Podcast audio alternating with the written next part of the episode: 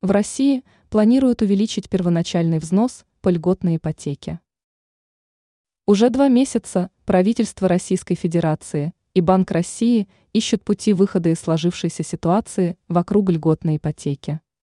Кредитная задолженность россиян продолжает расти, и правительство уже прислушивается к специалистам главного банка страны.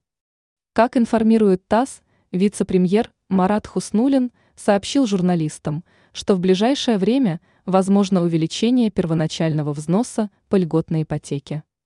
Стоит отметить, что с начала реализации программ льготной и семейной ипотеки к заемщикам предъявлялись минимальные требования. Но в ряде случаев выяснилось, что семьи, берущие ипотечные кредиты, и так уже выплачивают по нескольку потребительских кредитов. В результате на погашение ипотечных кредитов у многих домохозяйств уходит более 80% доходов, что недопустимо. В настоящий момент после поднятия в сентябре 2023 года первоначальный взнос составляет 20% от стоимости квартиры. Пока еще нет конкретных цифр, до какого уровня поднимут первоначальный взнос в ближайшее время.